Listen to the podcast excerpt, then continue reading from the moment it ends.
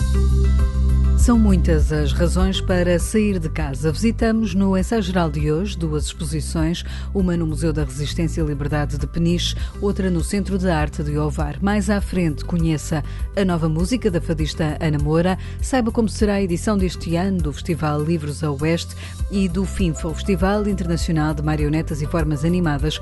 Evocamos ainda a memória de Julião Sarmento, mas para já abrimos o novo livro do escritor Afonso Cruz, que fala desse vício saudável da leitura. Seja bem-vindo ao Ensaio Geral. Os livros são os seus blocos construtores. O escritor Afonso Cruz acaba de lançar um novo livro que fala justamente sobre o vício dos livros. Um vício com virtude, escreve o autor, que reuniu nesta obra várias histórias em torno da literatura. O facto em primeiro lugar, de, de, gostar muito de ler, gostar muito de livros, eh, ter passado muito tempo com eles e, claro, há, há aqui uma ligação fortíssima. Ao longo da vida, depois fui recolhendo, eh, especialmente desde que sou escritor, fui recolhendo algumas, algumas histórias, seja através de testemunhos de conhecidos, amigos, eh, até terceiros e, e por fim e por fim também através de, de leituras que fiz fui reunindo então esta, reunindo estas histórias sobre o, a leitura, sobre os livros e sobre a, a importância ou, ou, a importância transformadora que, que eles tiveram na vida destas pessoas.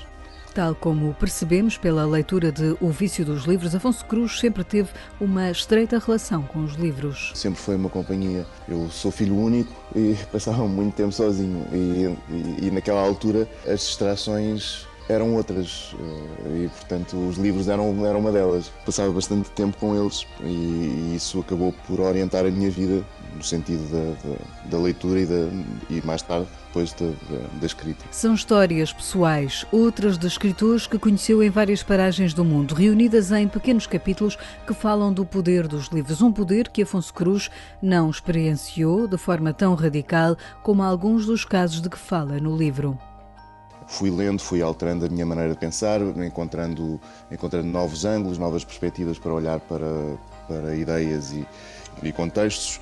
E, portanto, nunca, nunca tive essa sensação tão, tão radical. Mas, mas há muita gente que, o, que a teve, o do escritor tunisino, de que dou exemplo, porque ele acaba exilado, despedido, etc., por, por um mal-entendido, por um equívoco, ou seja, pela, por ter lido o, o ensaio sobre a lucidez numa altura em que o regime eh, leu eh, essa, essa intervenção que ele teve sobre o livro Saramago como uma mensagem e, portanto, como leu literalmente aquilo que ele, que ele, que ele tinha divulgado e acabou, acabou em maus lençóis. Portanto, aqui neste caso até é uma, uma transformação pela, pela negativa, ou uma transformação que, que, é mais uma perseguição do que outra coisa qualquer. Este O Vício dos Livros tem a particularidade de, além de ser escrito por Afonso Cruz, é também ilustrado pelo autor num diálogo com o trabalho de outros artistas. Eu usei algumas, algumas imagens, algumas de, de quadros conhecidos, como de Hopper, e usei porque o, o próprio livro é, é um diálogo, é um diálogo com outros livros, com outras, com outras expressões artísticas, com outras, com outras pessoas, com outras vozes e achei que faria todo o sentido as ilustrações refletirem também esse, esse lado. Um, se o livro, na parte escrita, tem várias citações, eu acharia interessante que as ilustrações também as tivessem. Editado pela Companhia das Letras, O Vício dos Livros sai neste ano de pandemia, um ano em que Afonso Cruz ficou mais por casa, viajou menos do que o habitual e desfrutou mais do Alentejo onde vive e onde se ouvem os passos que marcam toda esta entrevista. Nos últimos tempos tenho viajado muitíssimo e às vezes desejo também descansar um pouco e passar uns tempos mais tranquilos. Claro que quando, quando somos forçados a fazê-lo, nunca é bom, porque é, um, é aqui um, uma erosão da liberdade. E, e, eu até sou um privilegiado, eu não, não, não, não me queixo de quase nada e, e passei por, estes, por este período de, de pandemia mais ou menos bem. Não vivo num apartamento, vivo num, num monte, abro a porta de casa e estou no meio da, da natureza. Portanto, não estou confinado a um, a, um, a um, espaço muito reduzido. E claro, isso, isso ajuda bastante. Por outro lado, eu, eu gosto desta de, do, do, isolamento, gosto de estar eh, sozinho, eh, ou, ou, então também não teria mudado para o campo. Não. E esta, e esta mudança foi, foi, foi para mim ótima. Eu não, não pondero sequer regressar à cidade. E por isso apesar de não ter viajado, não, não correu mal. Afonso Cruz, o autor de O Vício dos Livros, uma obra que já pode encontrar nas livrarias, e se quiser ouvir o escritor, saiba onde o poderá fazer na próxima semana.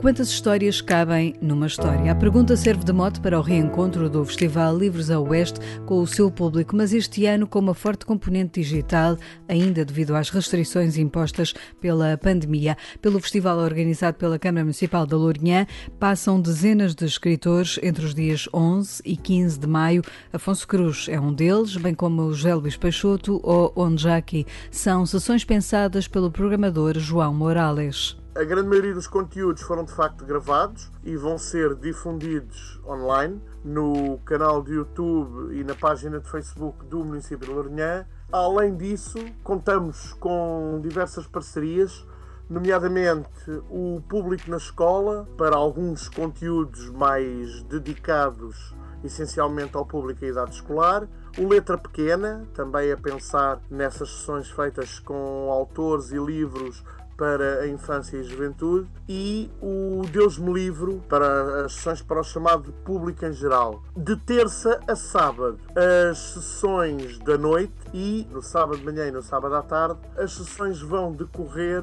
essas sim, em direto, com a presença física, digamos assim, dos intervenientes. Criado em 2012, o Festival Livros a Oeste já foi ganhando público também entre os alunos do Conselho. Na edição deste ano, autores como Tânia Ganho, ou Ana Bárbara Pedrosa, ou Gonçalo M. Tavares e Patrícia Portela vão apresentar em troca direta os livros uns de outros. Alguém que escreve tem uma outra forma de entrar, digamos assim, num livro, não é? Quem está habituado a, a, escrever e faz da escrita o, o, seu cotidiano de um ponto de vista ficcional ou analítico, acaba por ter um contacto com a oficina de escrita e com as costuras da, da forma de elaborar um livro que lhe permite eh, entrar, digamos assim, nesse livro e numa obra de outra forma, não é? De uma forma mais orgânica, muitas vezes.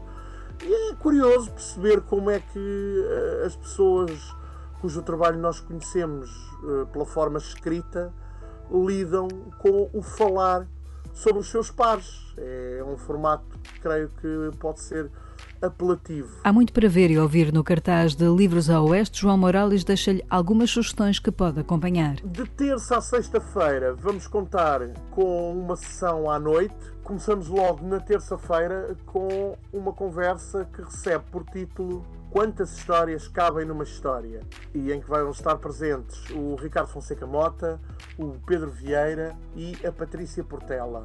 Depois, na quarta-feira à noite, Vozes de África, vamos ter o Lupito Feijó, de Angola, o Amos Mucavel, que vai entrar online a partir de Moçambique, e a Karina Gomes, que também vai estar connosco em palco, que é da Guiné-Bissau, mais conhecida pelo seu papel na, na, na, área da música, mas que está a preparar o seu primeiro livro, que está prestes a sair, e tem uma ligação muito forte com a poesia de intervenção e com os poetas e escritores da Guiné-Bissau. Vai ser uma conversa bastante interessante. No dia 13, à noite, vamos ter uma conversa bastante atual. Chamámos-lhe Diagnóstico Antecipado, a doença na literatura. E vamos ter o Miguel Real, o Fernando Pinto do Amaral e o Rogério Ribeiro. Na quinta-feira, às 18h30, temos a segunda parte da pergunta Quantas histórias cabem numa história? com o Ondjaki, a partir de Angola, o António Mota, a partir do norte do país, e António Torres, a partir de Petrópolis, é de facto um bom exemplo do modelo que estamos a levar a cabo nesta edição. Depois, na sexta-feira, às 21h30, temos Ler com os Ouvidos, uma conversa que vai juntar João Carlos Calisto, vamos ter o Rui Eduardo Paes e vamos ter o Adolfo Luxúria Canibal. O festival termina no sábado, dia 15, com uma sessão de histórias partilhadas que vai juntar Afonso Cruz, Mário Zambojal, Rui Zinc e José Luís Peixoto às 5 da tarde. Mas há mais para descobrir a Oeste. Na Fortaleza de Peniche, no Museu Nacional Resistência e Liberdade, abriu ao público aquela que é a primeira exposição internacional deste museu. Trata-se de uma homenagem ao cônsul português de Bordeus, Aristides de Sousa Mendes, e foi incentivada pelo neto do diplomata e um artista alemão. No epicentro desta exposição está uma videoescultura da autoria de Werner Klotz, amigo de Sebastian de Sousa Mendes, um dos netos do diplomata português. Ao ensaio geral, o artista alemão conta o que o inspirou para esta escultura. Trata-se de uma memória do seu amigo que escutou as histórias dos que escaparam dos campos de concentração. O que ficou na sua cabeça foi a resposta de um homem ao seu pai que lhe perguntou como sobreviveu sem comida e roupas adequadas, alguns na Polónia, ao fugir de um campo de concentração. Este homem disse que não tinha fome ou frio porque imaginou que estava num grande banquete e que as estrelas do céu eram candelabros. Isso ficou na cabeça do Sebastião Mendes e ele contou-me isso e ficou na minha. Werner Klotz criou esta peça que deu o nome Candelabro ASM Aristides de Sousa Mendes. A escultura tem 4 metros de altura, é em aço inoxidável e reúne vídeos que ajudam a contar a história do cônsul que salvou milhares de vidas. Um feito que impressionou a alemã Almut Kohner, que compôs a música para a escultura. Fiquei muito impressionada com o que ele fez. Sei que muita gente ajudou outras pessoas naquela altura, mas fazer o que ele fez acho que é algo que nenhum de nós faria. Agora, neste tempo de coronavírus, vemos como lidamos com as coisas e ele pensou no mundo inteiro e fez os sacrifícios. Foi muito especial. Para Geraldo Sousa Mendes, outro dos netos do diplomata português, mostrar esta obra em peniche reveste-se de grande simbolismo. É muito comovente para a família, porque é a primeira exposição e a primeira vez que este candelabro é mostrado. E é mostrado em peniche, no Museu Resistência e Liberdade. Aristides era ele próprio um resistente que combateu pela liberdade. Por isso é muito simpático e estamos muito orgulhosos e felizes. Candelabro, ASM, Aristides de Sousa Mendes, o exílio para a vida é uma exposição que poderá ver até ao final de outubro na Fortaleza de Peniche. Em Ovar, a primeira cidade a receber uma cerca sanitária por causa da Covid-19, a atividade cultural já retomou. A cidade acolhe agora, no Centro de Arte, uma exposição da artista Manuela Pimentel. Conhecida como a capital do azulejo tradicional português, Ovar recebe à margem de certa maneira uma mostra que reúne trabalhos inspirados pelos tempos de pandemia, explicou ao ensaio geral a artista. Esta exposição vem no seguimento de uma outra exposição que eu apresentei em Lisboa o ano passado, que coincidiu exatamente com, com esta, esta pandemia que surgiu no, no mundo, não é? no planeta. É, foi uma exposição que se chamava Inquietação, não foi inaugurada e desde esse tempo até hoje não teve mais nenhuma exposição, não tive mais nada marcado, foi tudo, foi tudo completamente adiado. E esta exposição surge neste seguimento desta inquietação. Na verdade, a exposição chama-se À Margem, de certa maneira, também é um nome roubado ao José Mário Branco, exatamente como a inquietação, e eu dou-lhe este À Margem porque incluo-me a mim, no sentido de incluir este universo que eu estou a viver em, em volta desta esta nova forma de vida. E esta exposição é um, é um sumo deste último ano.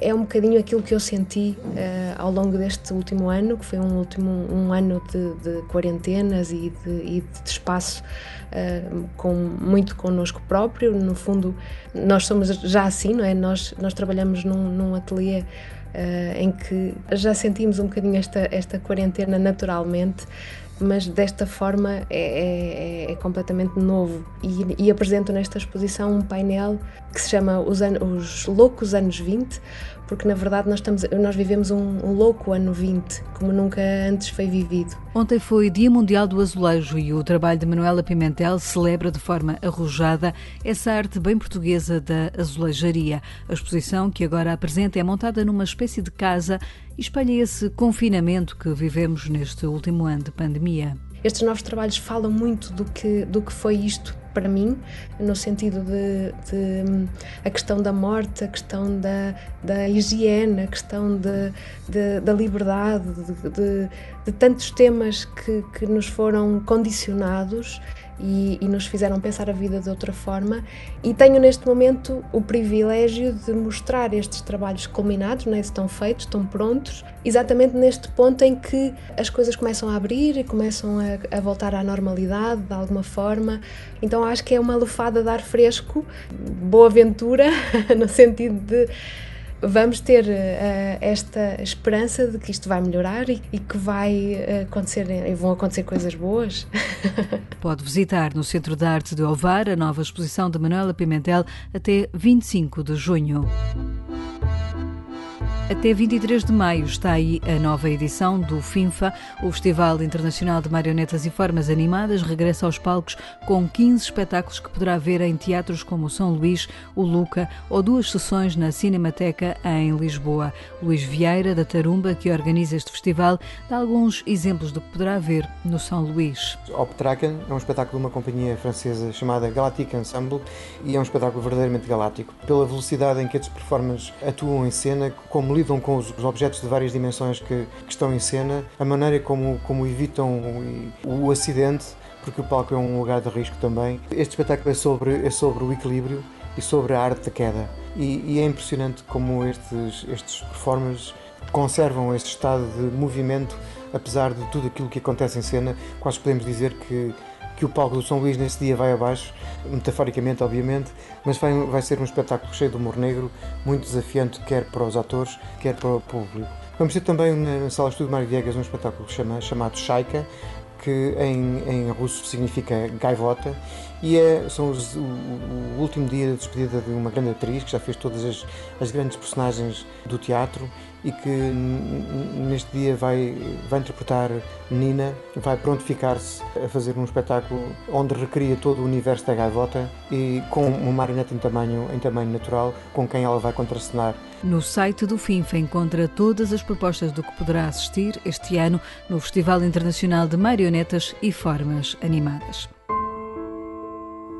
No ensaio geral, recebemos agora Guilherme de Oliveira Martins, o colaborador semanal do Centro Nacional de Cultura, que nos evoca a memória de Julião Sarmento, o artista plástico que morreu esta semana aos 72 anos. Lembramos-nos bem das palavras de Julião Sarmento que esta semana nos deixou.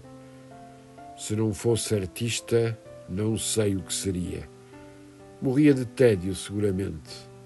Interessa-me muito saber as coisas que não sei algumas coisas que não sei e tentar descobrir coisas que jamais pensei que iria descobrir. Eis o segredo essencial de uma obra fecundíssima. Se as pessoas não ficam fascinadas por aquilo que é misterioso, o que resta? Com vários suportes, da fotografia ao vídeo, passando pela instalação, pela pintura e pela gravura, Dedicou-se especialmente à representação humana associada ao desejo, à violência, à compulsividade. A influência da literatura, do cinema e dos aforismos ficou especialmente presente na sua obra. Trata-se de um artista que a cada passo aprendemos a descobrir. Afonso Cruz acaba de lançar na Companhia das Letras O Vício dos Livros uma bela obra para quem não pode viver sem livros. Na biblioteca do faraó Ramsés II estava escrito por cima da porta de entrada Casa para Terapia da Alma. É talvez o mais antigo mote para uma biblioteca. Os livros completam-nos e oferecem-nos múltiplas vidas. São pacientes e generosos, e ler é uma maneira de nos escrevermos. Afonso Cruz, autor multifacetado, traz-nos relatos históricos e curiosidades literárias, reflexões e memórias. Há leitores que anotam os livros, que sublinham, que arrancam páginas, que os enrolam como se fossem revistas. Há leitores que dobram os cantos, como eu, mas esse é o gesto mais violento que imponho a um livro. Escrever nas margens por exemplo, parece-me uma espécie de tatuagem de que me envergonharei no futuro quando voltar ou se voltar a encontrar-me com ele. E termino falando de um livro de poemas de Luís Felipe Castro Mendes, Voltar, na Sírio e Alvim, e de uma revista Colóquio Letras da Gulbenkian sobre o tema momentoso Literatura e Ecologia.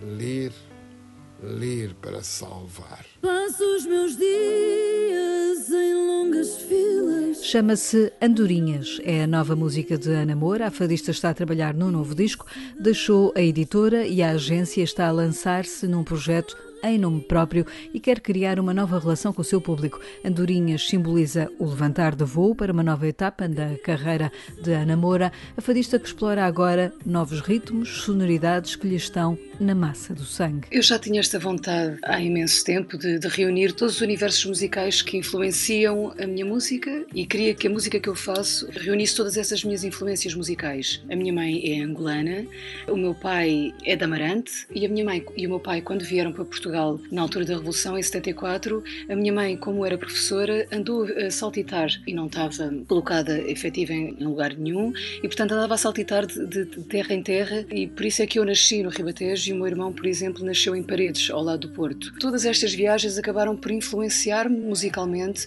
tanto vibro com, com o Malhão do Norte, como vibro com o fandango do Ribatejo, com o fado, com o semba, que, que é a música tradicional angolana, e portanto eu tinha imensa vontade já há imenso tempo de, de, reunir todas estas influências. Este renascer musical advém também da paragem que a pandemia impôs. Agora, a Namora quer ser ela a conduzir os destinos da sua carreira. Eu fui muito bem acompanhada durante estes anos, tanto pela minha editora como pela minha agência, como pelo meu manager, e nós concretizámos sonhos muito bonitos juntos. Sem eles, eu não, eu não, não os teria concretizado. E for, foram, foram momentos muito, muito bonitos mesmo. Mas eu comecei a sentir necessidade de, de realizar sonhos o mundo tem, está em constante mudança, tenho estado atenta àquilo que a, que a tecnologia nos, nos, proporciona. Estou a querer desbravar eh, novos terrenos eh, com a ajuda de, das novas tecnologias. E como é que o público pode contribuir para este novo caminho que a Namora quer explorar?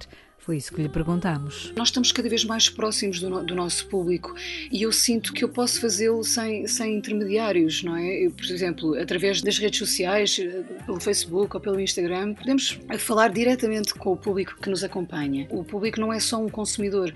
O público, hoje em dia, por exemplo, a fazer uma playlist e a escolher as minhas músicas, eh, se tiver mil seguidores, eles fazem parte ativa da construção da minha carreira e isto é uma, é uma ideia que me agrada imenso. É muito bonito que sejam as pessoas que estão ligadas à minha música emocionalmente a serem, por exemplo, donas delas. Andorinhas é por isso uma música carregada de simbolismo. Este tema reúne as características a que me fizeram dar este passo enorme na minha, na minha vida, que é essencialmente a liberdade, a força e, portanto, a independência, não é? A letra desta música fala disso. Eu quero tirar os pés do chão, quero voar daqui para fora e ir embora de avião.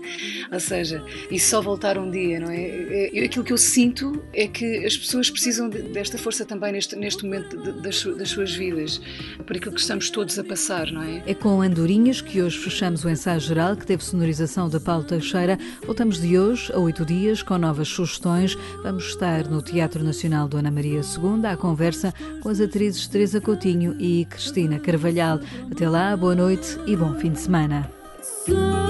Encostas, faz apostas na sorte e azar.